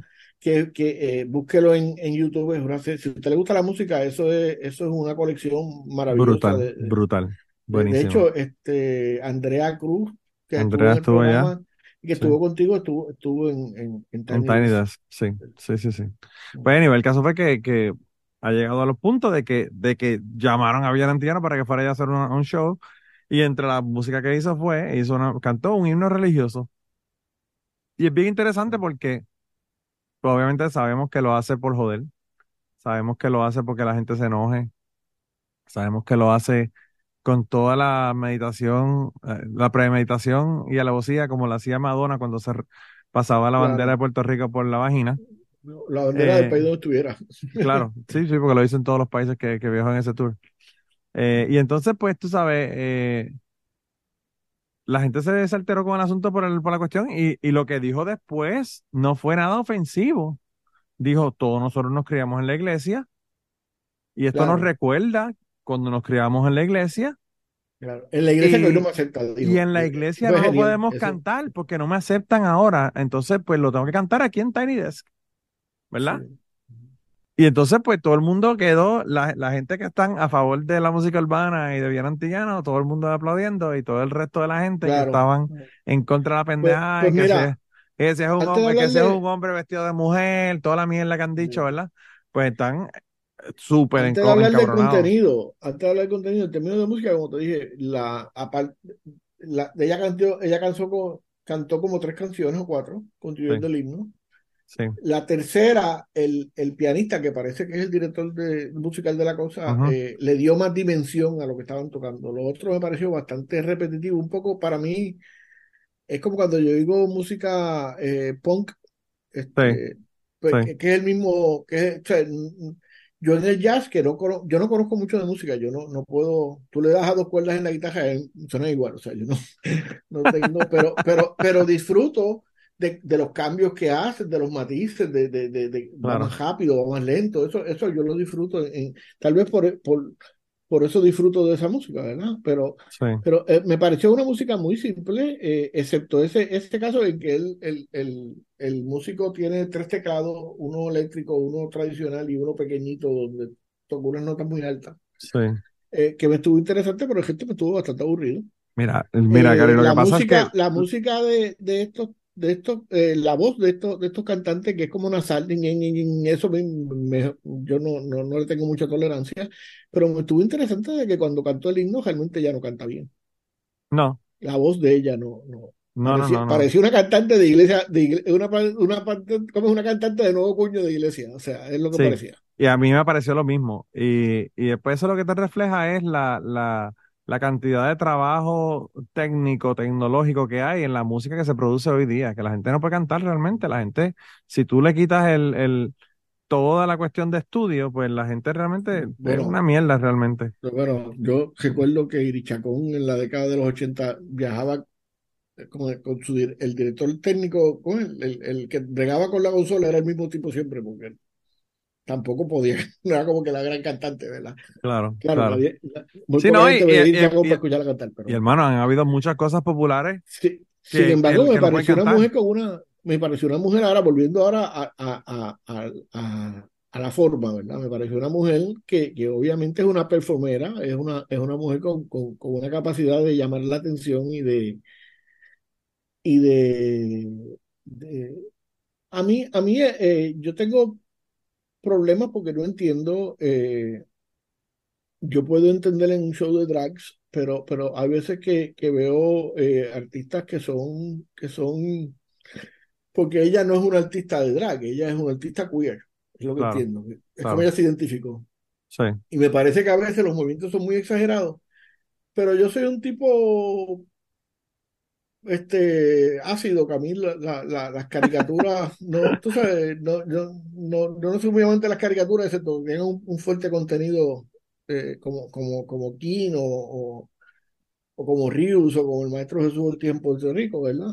sí. Eh, o, o, o Planeta Quique, ¿verdad? Pero yo, eh, estas cosas que son muy, de- que me impresionan como, como muy caricaturescas, me parecen muy de niño. Eh, y no, no me llaman la atención. Pero, pero me Sí. parece que ella, porque ella obviamente, eh, solo parada allí dominaba la imagen. O sea, cuando tú mirabas la, visualmente, ella domina el, el- que me parece que es lo que pasa con Bad Bunny también, ¿verdad? Que no creo, que yo no sé Claro. cuán, cuán cantante puede ser realmente, ¿verdad? Pero me parece que es un performero que, porque algún mérito tiene que tener, porque a Tiny Desk no llega a todo el mundo. No, no, no, y está, está, Villanantino estaba pegada, pegada, pero pegada en, en Puerto Rico y en la música urbana, ¿verdad? Entonces, lo que, lo que es interesante es que, pues, Digo, está llevando y unas good for, letras. y good for her, ¿verdad? Porque está viviendo de, de lo que hace y, y está, y está creando, por lo menos allí habían cinco empleos más. Eh, habían tres músicos y dos, dos cantantes acompañándolo, así que. Claro. Y el asunto, el asunto también es, por ejemplo, Gary, por ejemplo, para tener, para ponerte una- un ejemplo, ¿verdad? Eh, está trayendo letras que están trayendo al mainstream un montón de, de, de temas que no se tocan en, en, en la, en la música urbana y mucho menos en la música en, en general, no se tocan, tú sabes. Ella tiene una canción, por ejemplo, que se llama, eh, y bu- aquí busca la letra para, para eh, que se llama, eh, la canción es de Pedro Capó y, y Villano Antillano, se llama Reina de la Selva. Pedro Capó, que es el hijo de Bobby Capó, digo, el nieto de Bobby Capó. pero- Sí. sí. Y mira, mira esta letra. Obviamente, las letras del reggaetón son básicamente diciendo yo soy la, la puta hostia. Es básicamente lo que dicen Claro. todas las letras. Pero mira, mira cómo dice la- como dirían los mexicanos, la más chingona o lo más chingón. Claro, así mismo. Pues mira esto, mira cómo dice. Mira, mira una parte de esta canción. Transformista antinaturalista, modelo bella como evangelista, una reina Targaryen al, tr- al trono adicta. Ya yo gané y tú te quedaste finalista. En la pichadera me he quedado invicta. Estoy coleccionando portadas de revista. Los tengo suplicando unas, un sexy desista. mira, mira qué clever, ¿verdad? Eh, que, que em- para ponerte cease and desist, te pone un sexy desista, ¿verdad? Eh, no pueden bregar con el hecho de que exista. Instinto animal. O sea, este tipo de cosas no pueden bregar con el hecho de que exista. Mano, esto es una letra reaccionaria completamente a la cuestión social, a la cuestión anti, anticomunidad Bueno, trans sí, sí, y todos los derechos. Claro. Y entonces, pues, eso es lo que a mí me vuela la cabeza y me, y me gusta, a pesar de que a mí no me gusta ese tipo de música. Porque Pues yo escuchaba a Pete Seeger por las letras, pero a mí Pete Seeger no me gusta cómo canta ni la música. La música folk, por ejemplo, De en los hecho, ella me Unidos. pareció cuando, cuando ella habló, en, en lo, en los poco, lo poco que habló entre las canciones, porque eh, eh, para los amigos que nunca han visto Tiny Desk, eh, Tiny Desk son, son conciertos de 14 minutos, 15 minutos. o sea, Pero ¿sabes, por, sabes este, cómo es el mambo, verdad? sí, creo que llegan allí en la hora del break de, lo, de Lo hacen y en la hora del break y cuando la hora del break Y- se y acabó, eso se es lo que y dura. Y eso es lo que dura. Sí, Sí. sí, pues, pues ella hizo unos comentarios que, que para hacer unas letras tan, a veces, a veces eh, eh, forzadas para mí, ¿verdad? La- las rimas y, y el uso de las palabras forzadas, porque no, no se, no se ven letras, pero tienen, eh, tienen, al igual que cuando habla, inserta uno que otro comentario que son muy finos, muy, muy, muy sagaces. Claro. de- de- Y es lo que pasa con, con, con Residente. Residente te habla de, de, de, de letras que son totalmente burdas, pero cuando te habla, pues obviamente te, te hace un montón de cosas, que te dice un montón de cosas que tú dices como que ya lo del tipo está cabrón. Y entonces, a veces solamente es una línea, a veces es una línea de una canción. claro. Pero tú decirte de que la gente está molesta porque ella exista, mano, cuando una persona transexual ha tenido la oportunidad de una música que está mainstream decir una cosa como esa? Bueno, y, a- y hablar desde una postura de hegemonía.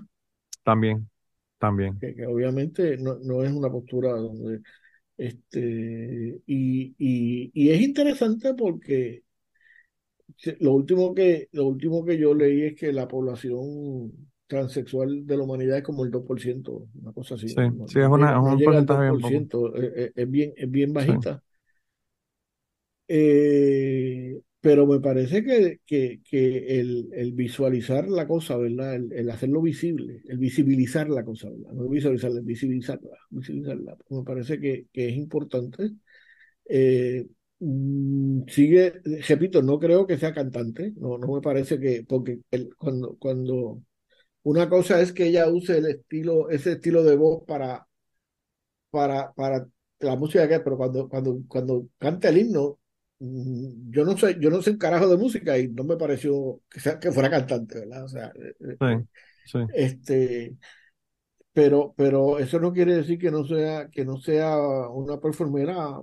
Obviamente se, se nota que, que, que tiene una, un, ¿cómo es que dicen los franceses? Un que se quoi, un que se, ¿cómo que dicen los? Este, yo no sé cuá, eh, yo no sé cuá, que, que, que, que, que al igual que, que Bad Bunny, pues domina la, la, la- el, el- el espacio donde está, ¿verdad? Y, y me Mira, mano, a mí- lo, lo único que yo puedo pensar de... Con, con el asunto de Villana Antiana había un problema o una controversia en Puerto Rico de que ah, va a ser un concierto. Creo que es el 27 de octubre. Sí, el 27 de octubre. Así que están jodiendo que si los menores, que si, Que si los menores pueden ir, que si no pueden ir, que si la mierda, que si lo otro. Pues ahora dijeron que es un, un, un evento para adultos. Pero ponte a pensar, Gary. Hay miles de personas que te hacen shows totalmente vulgares, totalmente eh, sexuales, de contenido altamente sexual. Bueno, yo no que sé no ahora tienen- la yo no, yo no sé ahora la radio FM, pero en la década de- del 2000, la radio FM por la mañana era, eh, eh, lo- los shows esos mañaneros eran, eran, tú sabes, Claro, pero, pero a lo y que eso está decir, controlado por el FCC y toda esa mierda, o sea, lo que te quiero decir es que si tú te pones una, un, tipo, por ejemplo, como Yamcha, bueno, que Yamcha está cabrón, o sea, el tipo, el tipo, no, no te voy a preguntar quién es Shaisa porque sé que me vas a explicar, pero te voy a mandar unos mensajes, te voy a mandar unos mensajes con unas cancioncitas del para que tú sepas. Eh, hay una Mm. canción que se llama Cabremonte y en 20 uñas, así que ya con eso yo te lo digo todo, en 20 uñas. Anyway, el caso es que a ese tipo nunca, Gary, nunca le han le han, cuestionado. le han cuestionado de que vayan niños al fucking show, porque obviamente, Gary, puñeta, si tú vas a llevar un niño, el niño no va solo, el niño lo lleva el padre o la madre. Y el Bueno, ¿y padre o la madre queda, y dónde decide. queda aquello de, y dónde queda aquello de que a mis hijos los crío yo? Porque esos son los mismos cabrones Claro. que están con esa mierda todo el tiempo. Claro, claro. Sí, sí, como la gente que, que no quieren, que no quieren que los forcen a ponerse las mascarillas, pero quieren forzar a las mujeres a que tengan hijos. Eso es la misma mierda de la gente, tú sabes. Bueno, yo me imagino que Villano Antillano le mandará un 5% de lo que gane en el, en el, en el concierto a Proyecto Dignidad, porque se, Mm. se lo acabó de vender, ¿verdad? Se lo acabó de vender. yo, eh, Sí. por lo menos el que yo haya, el que yo lo haya escuchado fue gracias a Proyecto Dignidad. Así Pero, que- pero, pero Gary, Gary, el asunto es, el asunto es que Villano que de Antillano, hecho, la, B- la bebé parece que también era performera, pero eso no, no entendí bien. bueno, pero la Bobet era stripper también, ¿no? Allá en Eh, Colorado. no, eso. La Sí. Bobet yo creo que era escort. Sí, eso, eso, eso, sí, después lo negaron. Yo no sé qué quedó eso, pero sí hubo, hubo una foto Bueno. ahí media extraña. Sí, si Decían no, que era, decía, decía que era esco- escolta de, del de Texas, de, de, de Abbott. Ted Cruz, ¿de qué se? No, de Ah, Ted Cruz. ¿de ya lo, pues tiene mal gusto esa cabrona porque fue- ese tipo fue tan feo.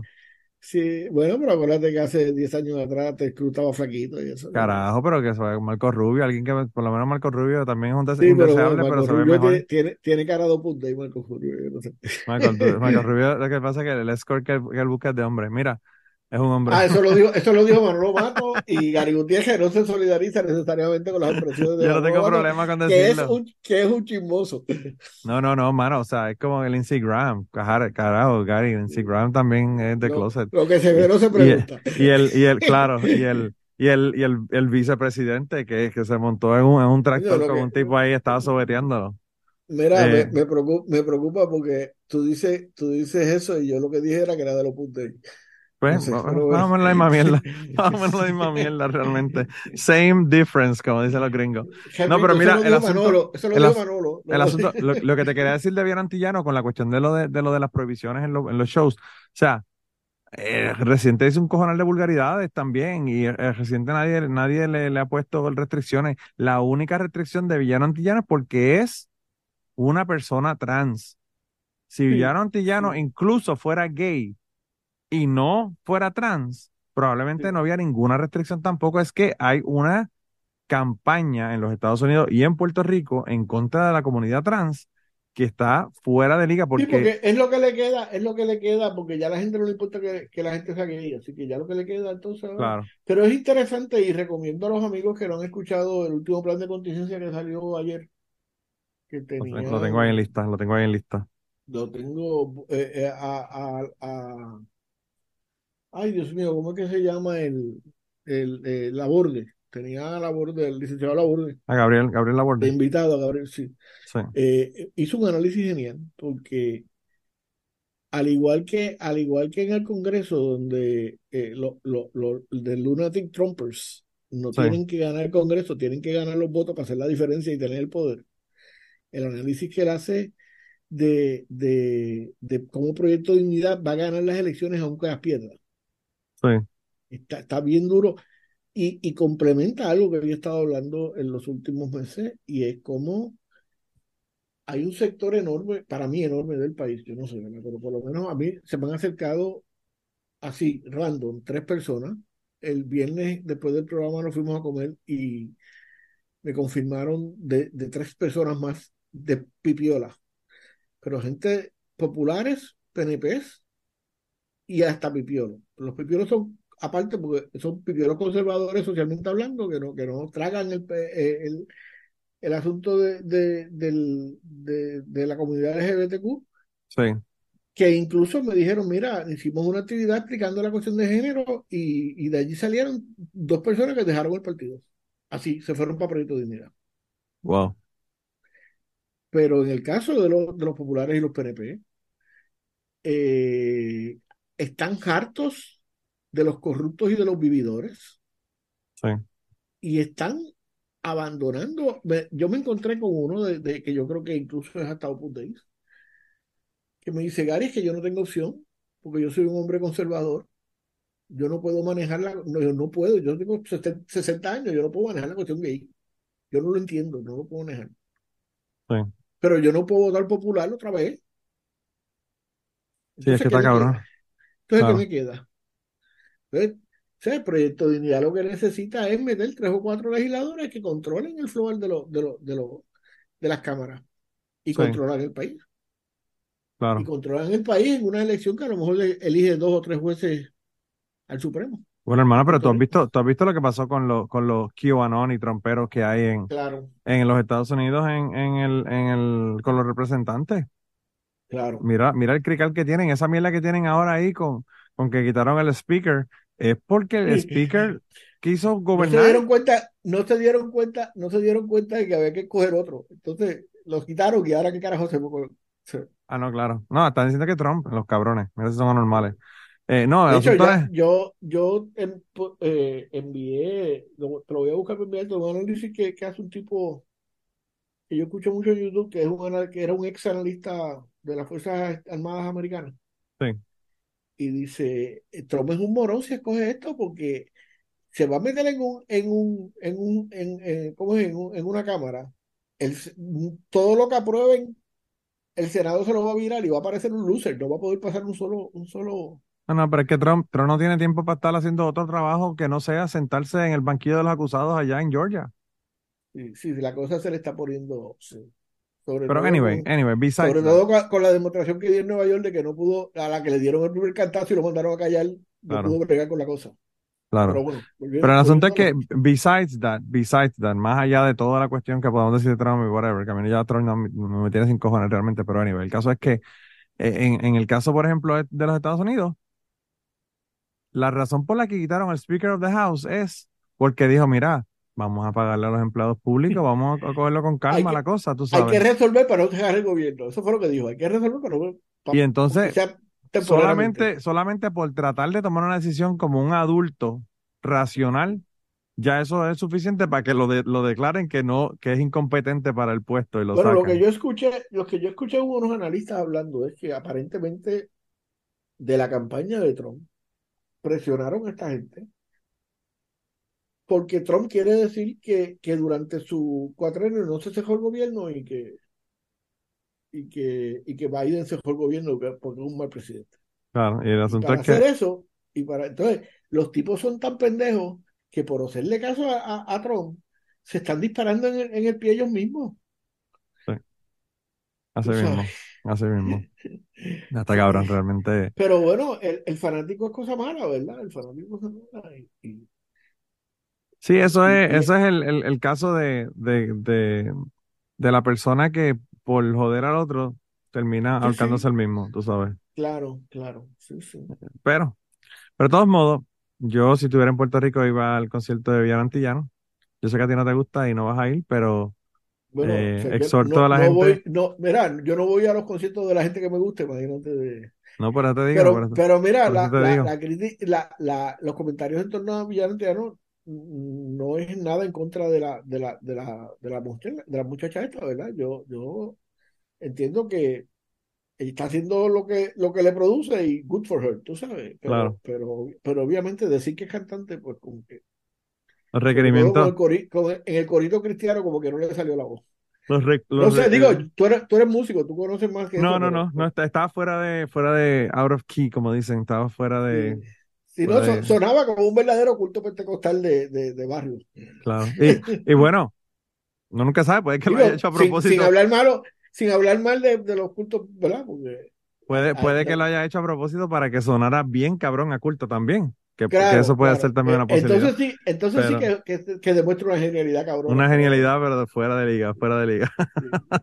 Sí, pero a mí, a mí de verdad, como te digo, los gringos, good, good for her, tú sabes. a mí me gusta que se está abriendo el espacio para que otras Claro. personas puedan hablar y traer temas y traer eh, asuntos sociales y si- al- a la y mesa. Si yo, y si yo me tengo que mamar, el tipo que en la plaza los domingos pone dos altoparlantes y, y, y, y, y está jode que jode con la predicación, Claro, pues ellos tienen que mamarse a Villarante lleno cuando claro. eso es lo que hay, porque eso Y es estamos claros. llega primero ocupa el espacio. Y estamos claros que la restricción de lo de menores de edad es por la cuestión de que es transgénero. No hay, Pues, no hay, pues no yo hay de creo, otra. yo, yo, yo creo que la, la restricción de los es que es el único issue que le queda a un partido que necesita tener visibilidad para por lo menos ganar suficiente espacio y ser la, la llave de tranque en la, en Es la que- es que hay tanta esa gente la- Yo conozco tanta gente que no tienen problema con los gays ya, pero que sí tienen un problema cabrón con las personas que son trans.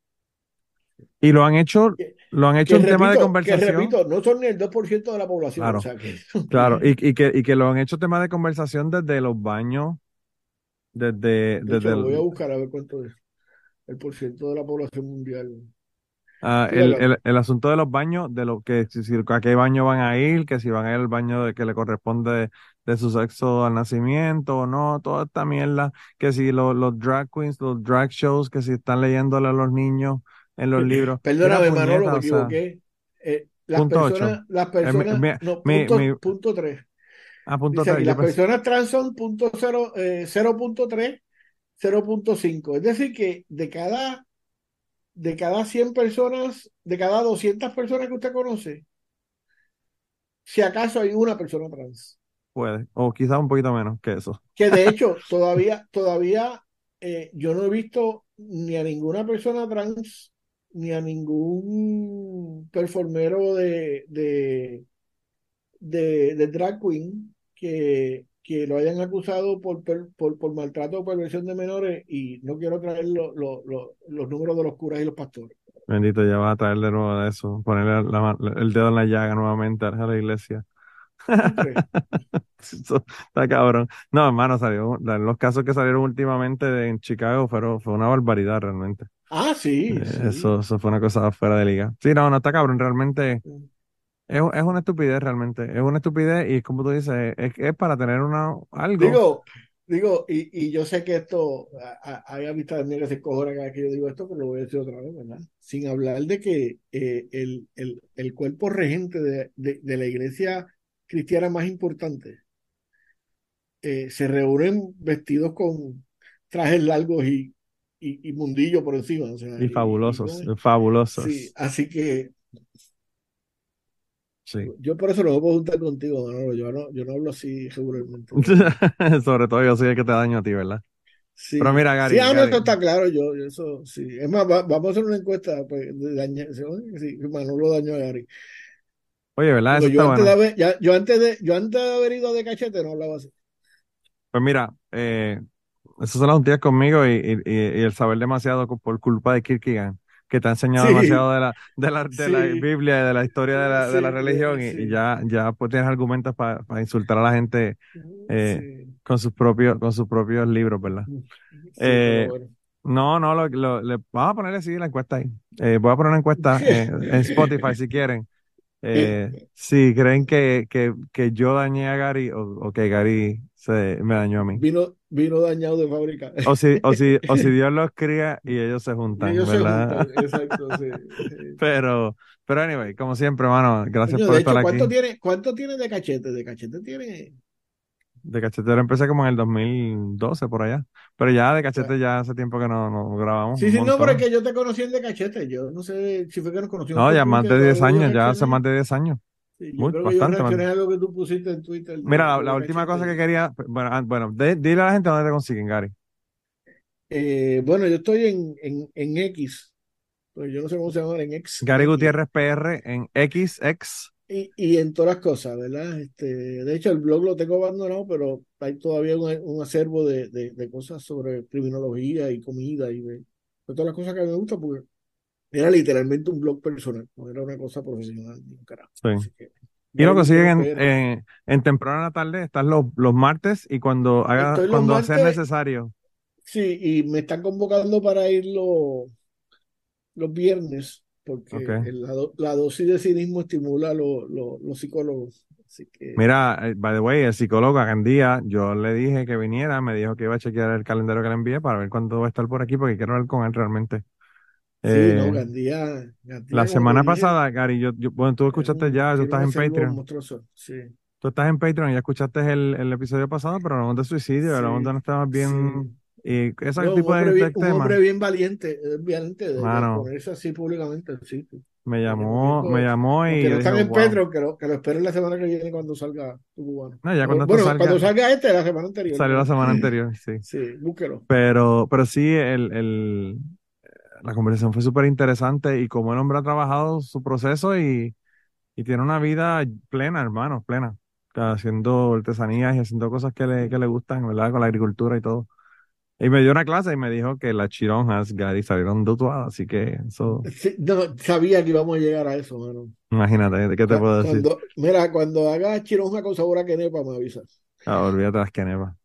Las quenepas, las quenepas me las agarras tú, Gary, a mí. Mira, mano, la- yo, yo soy ponceño y lo admito. No hay fruta más pendeja que la querepa, mano, porque eso Sí, hay mano. que chupar como el diablo. pa- Pero son gigas, puñetas, son Sí. gigas. A mí una amiga, una amiga mía, el último cuento que te voy a hacer, una amiga mía me mandó unas quenepas de Puerto Rico, porque yo dije que hace tiempo que no comía quenepas. Y me pusieron la, la, la caja frente a mi puerta abierta. No que la abrieron y la cerraron con tape, abierta. La parte de arriba, Sí, los sí. cuatro flaps abiertos. Porque parece que la abrieron a ver qué carajo era y como no supieron, me la pusieron ahí y dijeron, yo no sé qué carajo es esto, vamos a dejarla ahí. Y yo dije, a mí no me importa, me la puedo comer como quiera y me las comí. Así que, ¿qué te puedo decir?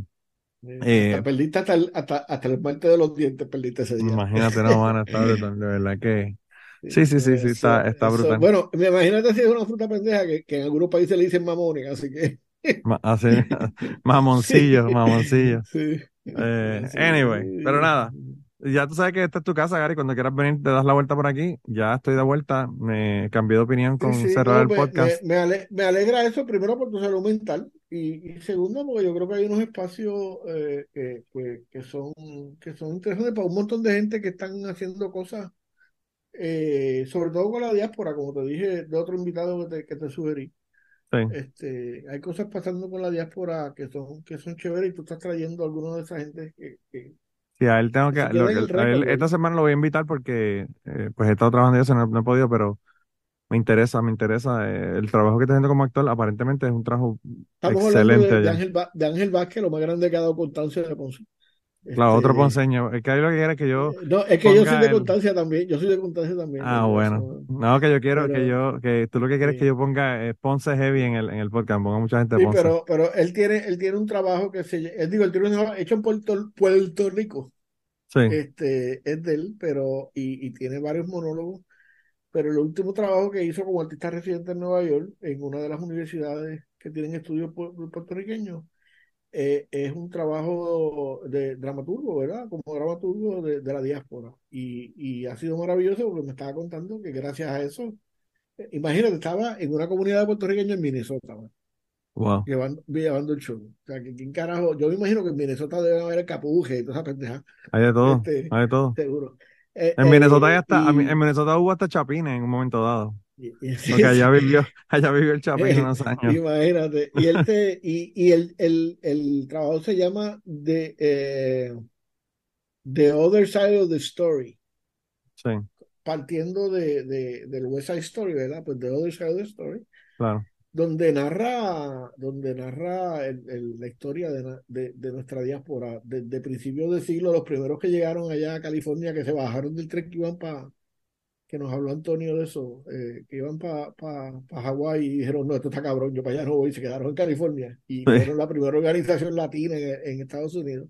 Sí, Este, pues desde esa gente para acá, eh, el compañero Papo, Ángel Papo Vázquez eh, los recoge en su, en, en su show, googleenlo, The Other Side of the Story se llama.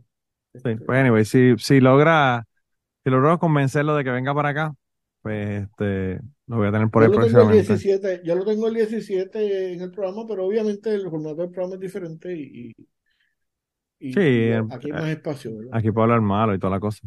Sí, sí. si quiero hablar malo, ¿verdad? Yo no No, y, sé. es, y es un tipo, un tipo brillante, un tipo brillante. Sí. ¿Qué, qué te puede esperar? El tipo de Ponce, ¿qué te puede esperar?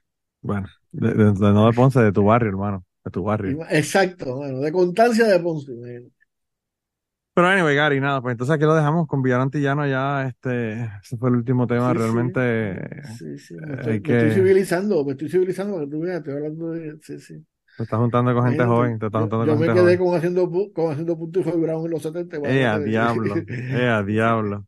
By the way, ese es otro que, que, eh, Joy Brown tendrá musicalidad y poesía, pero otro que tampoco canta muy cabrón que digamos, ¿verdad? Sí, Pero sí, bueno. Sí, pero eso, los que quieran saber la historia de esa música eh, en, en Canción Prohibida, el libro Canción Prohibida, ilustra cómo fueron parte de movimientos políticos bien interesantes. Eso, Sí. Chapín se sorprendió, Gary, se- Chapín se sorprendió que en Puerto Rico asesinaron gente, alegadamente personas del gobierno, porque eran supuestamente terroristas en los 70 y Coño, toda la a- cosa. a Él no sabía nada de a esa. Autuado y a ya lo bombardearon, tú sabes. Claro. Pues Chapín, Chapín se sorprendió, él me dice, eso suena como tan, tan centro-suramericano, ¿verdad? Pues- que pues, mataran hello. gente y los desaparecieran, ¿verdad? Qué cosa más rara. Y yo como que, mano, eso pasa en todos lados, tú sabes. Pero bueno, Sí, pero anyway, o tú nada. crees que los americanos, o tú crees que los americanos son diferentes. Joda. Es la misma, el mismo, el mismo opresor, así que no hay problema. No, pues, Gracias por el espacio para mi salud mental. Sí, mano, la yo siempre la paso cabrón cuando tú vienes, así que me encanta. De hecho, Y a la gente- hablando ya, ¿verdad? Ya Y a la gente, sí, estamos, estamos grabando todavía. Y a la gente que nos está escuchando, nada, no, la semana que viene venimos con otro tema. Yo, eh, síganme en Patreon, tengo un montón de historias allá y un montón de cosas, así que patreon.com slash Manolo Matos. Y antes de terminar el podcast del día de hoy, queremos dar las gracias a las personas que nos han ayudado, ¿verdad?, para hacer el podcast posible. Eh, la primera persona que quiero agradecerles es a Raúl Arnaiz, que me hizo el logo de Cucubano. Eh, Raúl Arnaiz lo consiguen en patreon.com slash Raúl Arnaiz y allá pueden ver sus trabajos. Realmente al- Raúl es tremendo artista. Y además de eso, la canción del podcast la canta Maida Belén con Rafi Lina en la guitarra y Kike Domenech en el 4. Queremos darle las gracias también a ellos por permitirnos utilizar la canción para el podcast.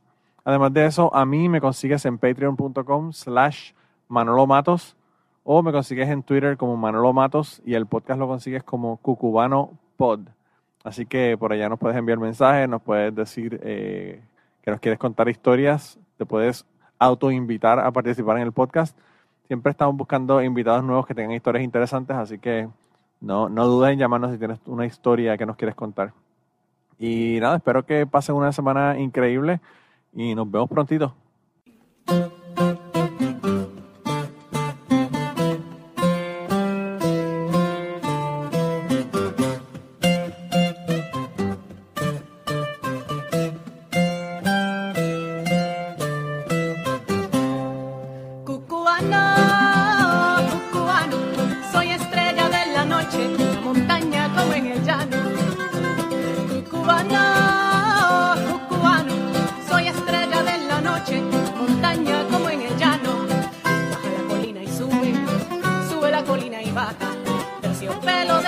Noche, donde yo soy la verde puntada.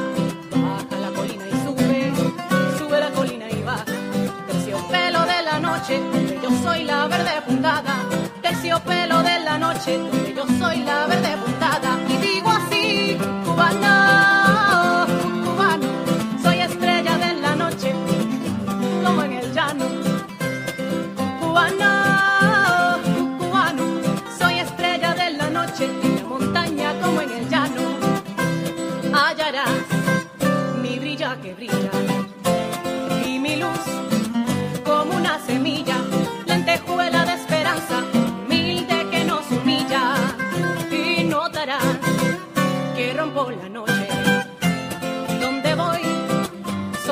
te asombra.